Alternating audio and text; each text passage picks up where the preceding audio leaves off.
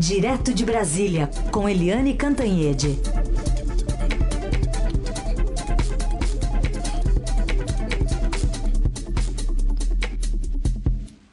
Bom dia, Eliane, tudo bem? Bom dia, Carolina. Bom dia, Manuel, ouvintes. Bom dia, Eliane. A gente começa hoje falando sobre decisão do Supremo Tribunal Federal anulou um caso é, do então juiz Sérgio Moro, no caso Banestado, né? anulou a decisão do então juiz Sérgio Moro. Tem pergunta de ouvinte, inclusive, que já chegou para você sobre isso. Deixa eu só ver aqui o nome do nosso ouvinte, é a Clarice de Alphaville. Disse essa decisão da STF sobre o Moro, de que ele teria agido fora das regras para condenar um doleiro no caso Banestado, quanto isso pode demonstrar uma tendência do Supremo no pedido de Lula sobre a suspeição do ex-juiz, Eliane? É uma pergunta importante. Importantíssima essa pergunta, Clarice. É uma pergunta muito bem-vinda, porque é o seguinte: foi exatamente isso que aconteceu. O que aconteceu é que essa decisão de ontem, que a gente vai explicar daqui a pouquinho, é, do, do Supremo Tribunal Federal, tem um impacto direto aí na perspectiva das, dos julgamentos que vão envolver o ex-presidente Lula. Essa decisão de ontem, envolvendo o Banestado, foi considerada uma espécie de aperitivo é, do Supremo para uh, desautorizar as decisões do ex-juiz Sérgio Moro e assim favorecer o ex-presidente Luiz Inácio Lula da Silva.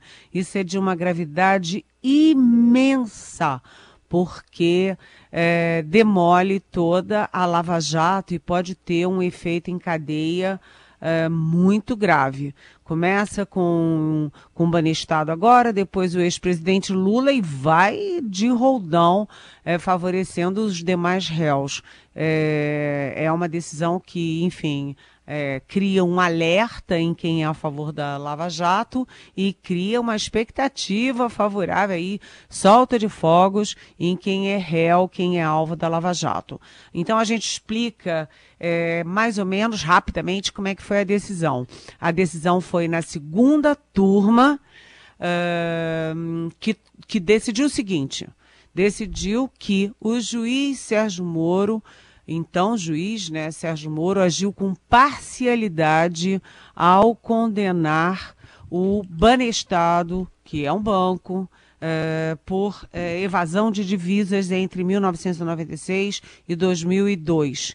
E assim, é, como eles consideraram que o juiz agiu com parcialidade, a decisão foi anulada. Ou seja, o Banestado está livre da sentença.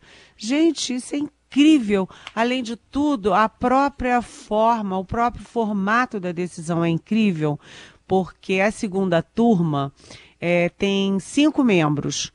Um deles, que é o, o, decano da corte, que vai deixar a corte esse ano, o Celso de Mello, ele está doente, está é, fazendo uma cirurgia, está fora.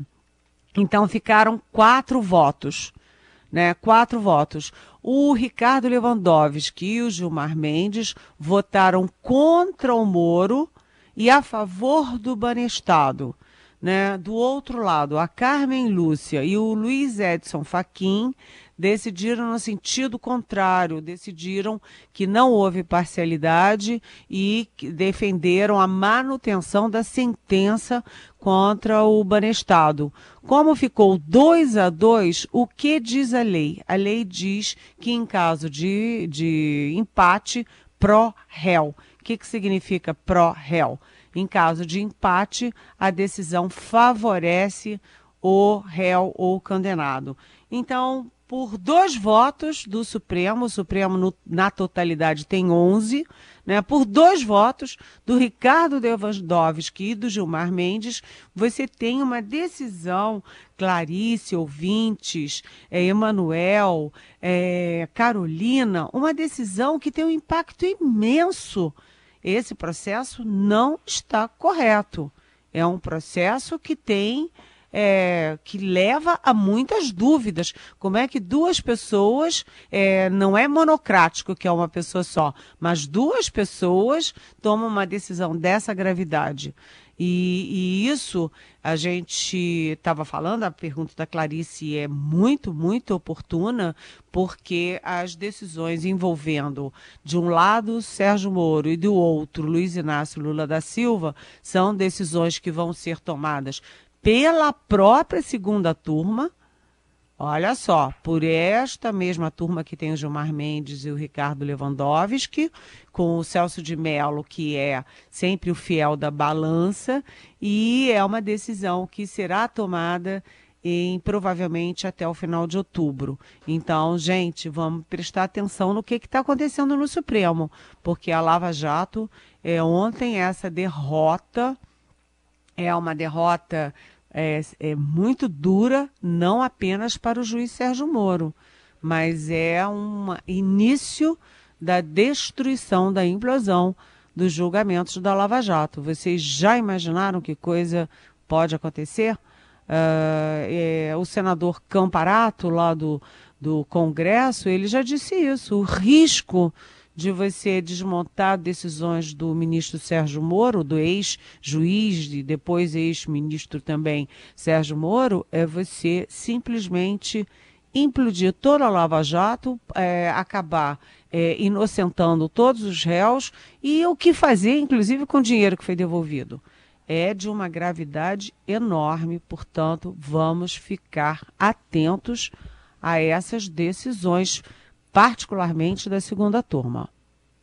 Eliane, e pensando eh, nessa previsão que você disse, uma, um julgamento até outubro, então quer dizer que ainda, é, possivelmente, com um dedo aí do, do ministro Celso de, de Mello, né? É, o Celso de Mello, ele vai é, sair do Supremo porque ele completa 75 anos, a idade limite para permanência no Supremo, em novembro. Então, uhum. em outubro, ele continua lá e ele é um voto importantíssimo, porque ele é o fiel da balança. Ora ele vota com Gilmar e Lewandowski, ora ele vota com Carmen Lúcia e Edson Fachin. A Carmen Lúcia e o Edson Fachin são claramente, é, por todos os votos que eles têm dado, eles são pró-Lava Jato. E o Gilmar Mendes e o Ricardo Lewandowski são ostensivamente, até por manifestações públicas, contra a Lava Jato, contra o Sérgio Moro. E o Celso de Mello não é nem uma coisa nem outra. Ele é um voto muito técnico, ele é muito elogiado porque ele é muito técnico, muito estudioso. São votos longuíssimos, aliás, cá para nós chatérrimos, porque são muito longos, mas é, ele ora vota com um lado, ora vota com o outro. Ele é que dá mais, vamos dizer, credibilidade às decisões mas vamos torcer para que a saúde dele esteja bem até lá, não é? Uhum. Eliane, outra questão envolvendo a Lava Jato é o futuro do, do procurador Deltan Dallagnol, porque ontem o Conselho Nacional do Ministério Público determinou o arquivamento por prescrição daquele pedido do ex-presidente Lula para se instaurar um, um procedimento administrativo ali contra o Deltan Lembrando, né, aquele caso que ele questionava o PowerPoint, né, com aquelas diversas setas apontando todas para o Lula, enfim.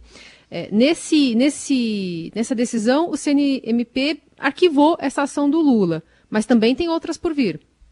Exatamente. Vocês vejam que não é uma coincidência, em absoluto não é uma coincidência, que o Supremo Tribunal Federal imponha uma derrota para o juiz Sérgio Moro no mesmo dia em que o Conselho Nacional do Ministério Público estava julgando o Deltan Dallagnol. Quem são os dois, é, as duas caras, as duas vozes mais fortes da Lava Jato? Sérgio Moro como juiz, Deltan Dallagnol como procurador, o chefe, o porta-voz da Lava Jato de Curitiba. O CNMP já deu pelo menos duas decisões que mostram uma tendência contra a Lava Jato, contra os métodos da Lava Jato. Essas decisões não foram especificamente é, contra Curitiba, mas contra o Ministério Público Federal em São Paulo, contra a Lava Jato em São Paulo. É, ou seja, é, a gente precisa ver não apenas o Supremo, mas o CNMP também. A decisão de ontem, é, em relação ao Deltan Dallagnol, que, como Carolina já disse, foi uma decisão é, do. Foi um pedido da defesa do Lula é, contra o Dallagnol por causa do PowerPoint, aquele PowerPoint que, enfim, é cheio de bolinhas com os nomes e dos, dos envolvidos, dos alvos, etc., e tudo apontando, as setinhas apontando para o Lula. Aquilo realmente foi, é, vamos dizer assim, um excesso, né, um excesso de marketing, um excesso que não tem muito a ver com a justiça. Né, realmente foi, eu, foi na época exagerado, foi muito criticado, etc. Mas é, veja bem, dos 11 é, conselheiros, dos 11, oito, portanto, a grande maioria é, decidiu que houve sim uma falha do Deltan Dallagnol com aquele PowerPoint. É, ele foi, oh, ele teve uma uma atuação indevida no caso do PowerPoint, mas a questão é que prescreveu o tempo para a punição passou, acabou. Portanto, o Deltan Dallagnol, ele não foi absolvido pelo mérito, ele foi absolvido pela forma, pela prescrição. Agora, como você perguntou, Carolina, ainda tem mais coisa para vir por aí. Né? O Supremo Tribunal Federal suspendeu da pauta do CNMP ali é, decisões sobre o Deltan Dallagnol envolvendo um pedido da senadora Cátia Abreu para, uh, enfim, para afastar o Deltan Dallagnol das funções da Lava Jato. Ela alega que ele usou o cargo para é, fazer palestras pagas, para ganhar dinheiro é, às custas do cargo, da visibilidade que ele é, ganhou com a sua atuação pública e ela alega também que, hum, enfim, que ele estava, ele tentou fazer uma fundação privada é, com os dois é, bilhões e meio da Lava Jato que estavam vindo do exterior devolvidos aos cofres públicos e ela pede o afastamento dele. Além disso, há também um pedido do senador Renan Calheiros, é, que é alvo da Lava Jato, um, aliás, um dos três principais alvos da Lava Jato no, no, Supremo Tribunal Federal e o pedido do, do Renan Calheiros é contra o Deltan Dallagnol, porque o Deltan Dallagnol fez manifestações públicas que eram, segundo a defesa do Renan, inadequadas para o chefe da Lava Jato, para um procurador da República contra o Renan Calheiros. Ou seja, é, o Deltan passou ontem ali raspando né? Passou de fininho porque foi prescrição, mas ele ainda é alvo do CNMP e, enfim, é, e ele também é um, vamos dizer assim, um troféu da Lava Jato. E agora um tema bastante debatido nesse momento, Eliane Cantanhede, parece que a batata está assando ali para o Paulo Guedes. É, ontem ele não compareceu ao lançamento do programa a Casa Verde Amarela, né? A gente sempre puxa pelo Minha Casa Minha Vida, mas é uma, uma reformulação desse programa, o Casa Verde Amarela, até porque é um programa mais vinculado ali com o ministro Rogério Marinho, que está virando o novo posto Ipiranga do presidente Jair Bolsonaro. Fato é que a, a batalha do Guedes né, por ajuste fiscal, essa batalha está quase perdida, não está não, Eliane?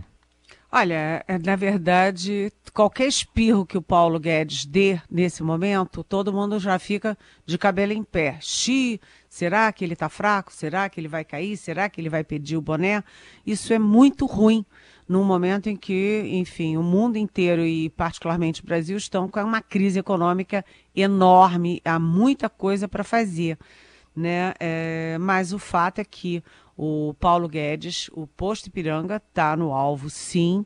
E ontem, eu, pelo fato dele não comparecer à solenidade de lançamento do novo programa do governo, que de novo não tem nada, é como você disse, é a Casa Verde Amarela, que na verdade é uma reinvenção do Minha Casa Minha Vida dos governos do PT.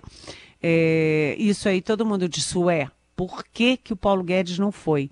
Porque uh, o que se deduz é o seguinte: Paulo Guedes é a favor do teto de gastos, a favor de, de da questão fiscal, e o Rogério Marinho está do outro lado, viajando o país inteiro, inaugurando obras com o presidente. E o Rogério Marinho virou, o ministro do Desenvolvimento Regional, virou o braço direito da campanha do candidato eh, Jair Bolsonaro à reeleição. E o Paulo Guedes está preocupado é com as finanças nacionais. Então, isso criou ontem um certo burburinho que foi aumentado em Brasília porque o Senado Federal também é, aprovou o convite ao Paulo Guedes para ir lá para explicar aquela acusação do Paulo Guedes de que o Senado cometeu um crime contra o Brasil ao derrubar o veto do presidente, ao, enfim, a possibilidade de aumento de salário de funcionários públicos em plena pandemia. Ou seja, Paulo Guedes está no alvo, qualquer coisa que ele faça ou diga vai sempre ser analisado sob o ponto de vista: ele está fraco ou ele está forte? E já começa a se, a se falar em nomes de sucessores, o que, evidentemente, é péssimo numa hora dessas. Eliane, pergunta da Mariana de Santo André. Não é ilegal tentar encontrar brecha para reconduzir Alcolumbre e Maia à presidência da Câmara e do Senado com a ajuda do Supremo? Pensando pelo lado da coerência, por mais que entre políticos reaças, é, é, por mais que entre, né, entre o verbo entrar, políticos reaças no lugar, eles não estariam se igualando aos que os criticam? Pergunta da Mariana. Oi, Mariana, bom dia. É isso é uma pergunta que não quer calar em Brasília, porque é o seguinte: há duas questões. Uma questão é, formal, legal, que é o seguinte: os presidentes da Câmara e do Senado eles podem ter um primeiro mandato e depois ter uma, uma primeira reeleição. Ponto, acabou não pode ter mais. É como acontece com o próprio presidente da República. Ele pode ficar dois mandatos, mas ele não pode ficar três mandatos. O que o Alcolumbre e o, e o Maia estão querendo é um terceiro mandato. Isso é questão formal. Né? E a resposta para isso é não, não pode. E o Supremo Tribunal Federal tem que dizer isso claramente. Não, não pode. A lei diz que não pode, não pode. Mas a, do outro lado, Mariana, a questão política.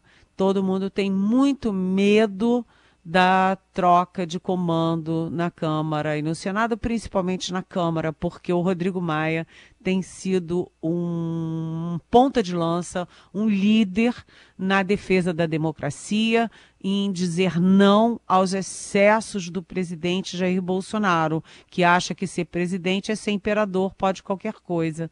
Então, o Rodrigo Maia tem cumprido um papel muito importante e o temor de todo mundo é que saindo Maia é, venha alguém do Bolsonaro e transforme o Congresso num apêndice das vontades do Palácio do Planalto. E é uma questão muito difícil e que está borbulhando aqui nos bastidores de Brasília, Mariana.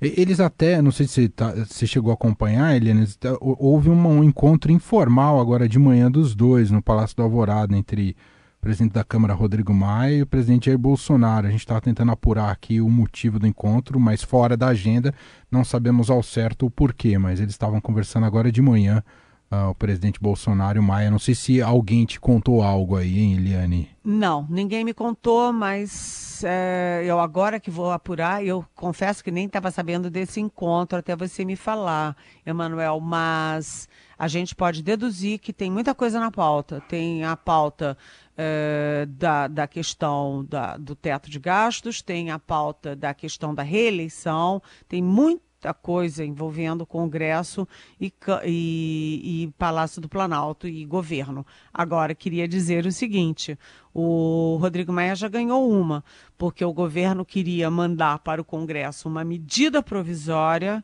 uh, aumentando ali criando 5 bilhões de reais para as obras do Rogério Marinho. E o Rodrigo Maia, naquele dia, eu conversei com o Rodrigo Maia, aliás, foi a única jornalista que conversou com ele sobre isso, e dei em primeira mão que o Rodrigo Maia dizia: não aceitamos por medida provisória, porque fazer obra não está dentro da emergência da pandemia. Emergência é emergência, obra é obra. Então, o governo já mudou, já deixou de lado a ideia de uma medida provisória que entre em vigor automaticamente e trocou por um projeto de lei que tem que ser analisado pelo Congresso. Mas certamente o Palácio do. O, o, o, o Maia e o Bolsonaro estão conversando, inclusive sobre o Renda Brasil porque o, o Paulo Guedes queria um Renda Brasil de 247 reais, o Bolsonaro quer aumentar isso. E é, evidentemente tem que ouvir a presidente da Câmara se há viabilidade para aprovar algo maior do que os 247 reais, porque tem um impacto imenso no orçamento da República. Muito bem. Essa é Eliane Cantanhede, que volta a estar com a gente aqui ao vivo amanhã, a partir das nove da manhã, no Jornal Eldorado. Muito obrigado. Ele tem uma série de perguntas, mas não deu tempo hoje. Amanhã a gente volta a elas, tá bom, Eliane? Um beijo pra você. Beijo. Até amanhã.